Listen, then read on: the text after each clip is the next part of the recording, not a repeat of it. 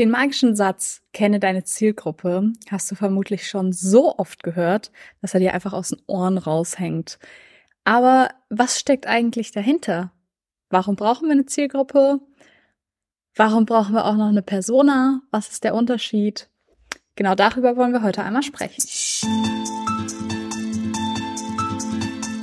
Hallo und herzlich willkommen zum Podcast Social Media and You. Dieser Podcast ist genau das Richtige für dich, wenn du mehr über Social Media lernen willst und bereit bist, alles zu geben, um in die Sichtbarkeit zu gehen. Ich bin Pia Bierfelder und deine gelernte Social Media Managerin. Das magische Wort ist ja Zielgruppe. Aber was ist das eigentlich? Ja, dafür habe ich dir einmal die Definition rausgesucht und zwar heißt es, es ist eine Gruppe von Personen mit vergleichbaren Merkmalen, die gezielt auf etwas angesprochen, mit etwas erreicht werden soll.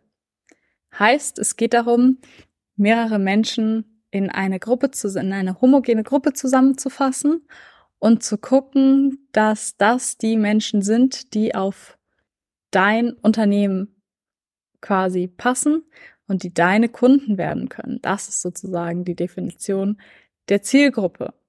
So. Und warum ist es jetzt so wichtig, dass wir unsere Zielgruppe kennen? Ähm, ich versuche es immer gern so zu erklären. Die Zielgruppe ist quasi die Kunden, die wir annehmen.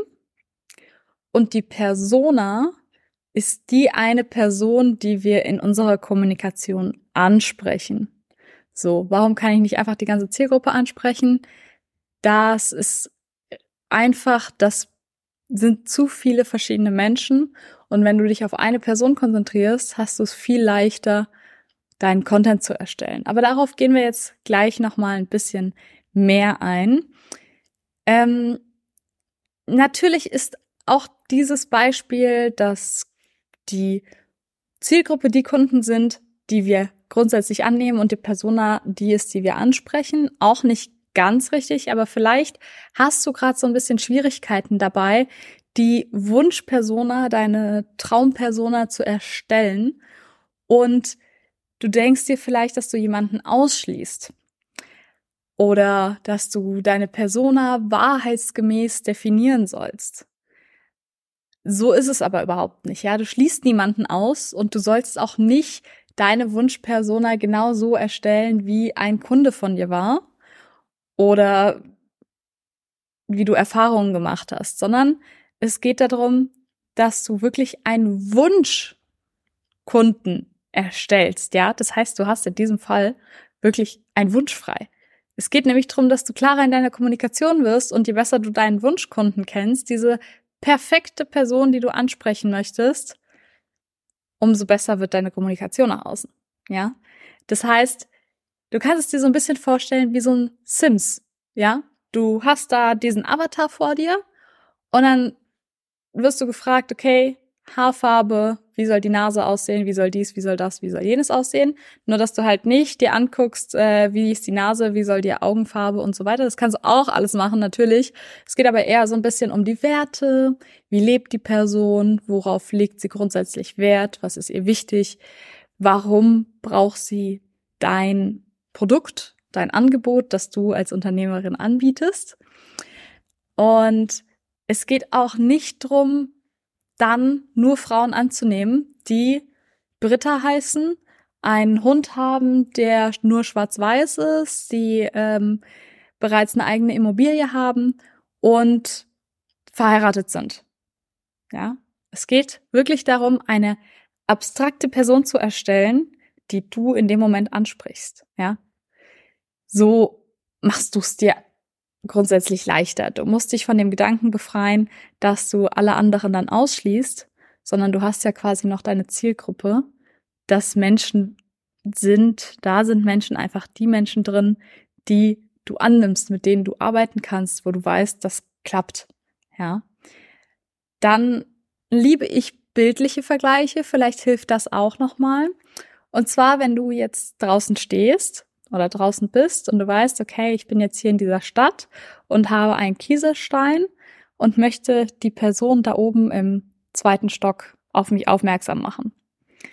Würdest du dann einfach die Kieselsteine nehmen, die am Straßenrand liegen, aufheben und ans Fenster schmeißen? Oder würdest du dir erstmal ein Helikopter mieten, dann ein, entweder einen Helikopterführerschein machen oder einen Piloten, der diesen Helikopter fliegen kann, organisieren? Und dann auch noch, musst du ja noch die ganzen Kieselsteine kaufen, damit du dann über die komplette Stadt fliegen kannst und alle mit diesen Kieselsteinen bewirfst. Das heißt, du hast Stunden, Tage, Wochen, Monate an Arbeit, um diese eine Person irgendwie zu erreichen und triffst dabei noch ganz viele andere, die du eigentlich gar nicht erreichen wolltest. Ne? Stichpunkt Streueffekt. Oder stellst du dich einfach wirklich nur dahin und wirfst. Und ich weiß, du wirst jetzt so ein bisschen die Augen verdreht haben, weil es ist ein super übertriebenes Beispiel. Aber genau darum geht's. Es geht darum, die Menschen zu erreichen, die du in dem Moment erreichen willst. Und wenn dann, während du diese Kieselsteine da hochschmeißt, ja, in den zweiten Stock, wenn dann auch noch andere auf dich aufmerksam werden, was sie werden, weil schließlich macht das ja ein Geräusch, wenn du Steine gegen ein Fenster wirfst, dann werden auch noch andere aufmerksam und die nimmst du natürlich auch gerne mit. So ist es ja nicht, du schließt ja niemanden aus. Du konzentrierst dich aber halt auf diejenigen, auf diese eine Person da oben im zweiten Stock. Auf die konzentrierst du dich. Und dann wirst du die auf jeden Fall bekommen und die anderen kommen auch noch on top. Wenn du aber alle triffst in dieser Stadt, dann kann es sein, dass alle ganz schnell genervt sind. Weil warum regnet es Kieselsteine? Was soll das? Jetzt haben alle Reparaturen an ihren Dächern zu machen und nee, nicht cool. So. Das ist so ein bisschen das, woran du denken kannst. Und wenn du weißt, wie deine Zielgruppe tickt, wie die Vorlieben sind, dann kannst du deine komplette Customer Journey darauf aufbauen. Du kannst die Kundenzufriedenheit erhöhen, weil du einfach besser auf deine Kunden eingehen kannst. Du kannst ressourcensparender arbeiten, weil du weißt ja schließlich, was du für Inhalte erstellen musst, damit die richtigen Leute auf dich zukommen.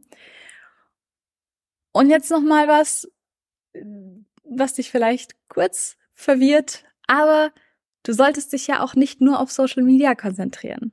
Hm, hat sie nicht gesagt. Oh je, doch hat sie, weil Social Media ist auch nur ein Mittel zum Zweck. Und es ist nicht dein Job, Social Media zu machen. Es ist noch nicht mal mein Job, Social Media zu machen. Sondern mein Job ist es, dir beizubringen, wie du dein Social Media machen kannst. Und dein Job ist es vielleicht, ein Café am Laufen zu halten oder ein Online-Business oder was auch immer. Ja, das ist dein Hauptjob. Deswegen kannst du dir selbst da so ein bisschen den Druck rausnehmen, weil Social Media ist wirklich nur ein Mittel zum Zweck. Und selbst wenn ich Social Media Manager wäre, wäre nicht mein Social Media mein Job, sondern es mein Job wäre dann, das Social Media meiner Kunden zu betreuen. Verstehst du? Also dein Job ist ja was anderes. Es sei denn, du bist Influencer, das ist nochmal was anderes, dann ist Social Media wirklich dein Job.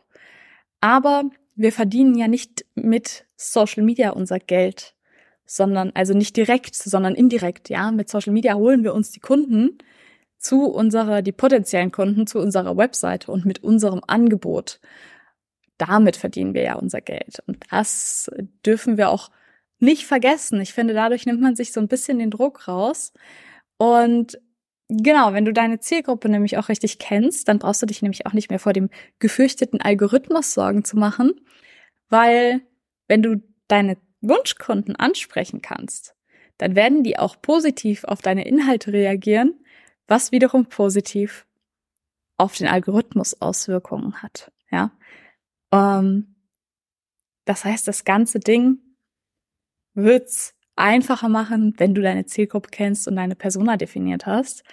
Und du kannst auch gerne mal offline darüber sprechen. Frag mal Leute in deiner Umgebung, sprich mal mit denen, was sie so finden und dann hast du auch wieder ein Feedback und kannst dich dort auch wieder austauschen, weil klar, hier im Podcast geht's immer um die Online-Welt, klar, es geht ja auch um Social Media, aber geh auch einfach mal in die Offline-Welt, guck da mal, wie achte auf Dinge, die dir so über den Weg laufen, sprich mit Leuten darüber. Das hilft dir auch so ein bisschen dein Business aus verschiedenen Perspektiven dann immer zu betrachten. Genau, und zum Schluss möchte ich dich einmal noch mal ganz kurz beruhigen und noch mehr den Druck rausnehmen, weil es ist super, super wichtig, deine Zielgruppe und deine Persona zu festzusetzen und festzulegen. Und am besten auch schriftlich, damit du immer wieder reingucken kannst.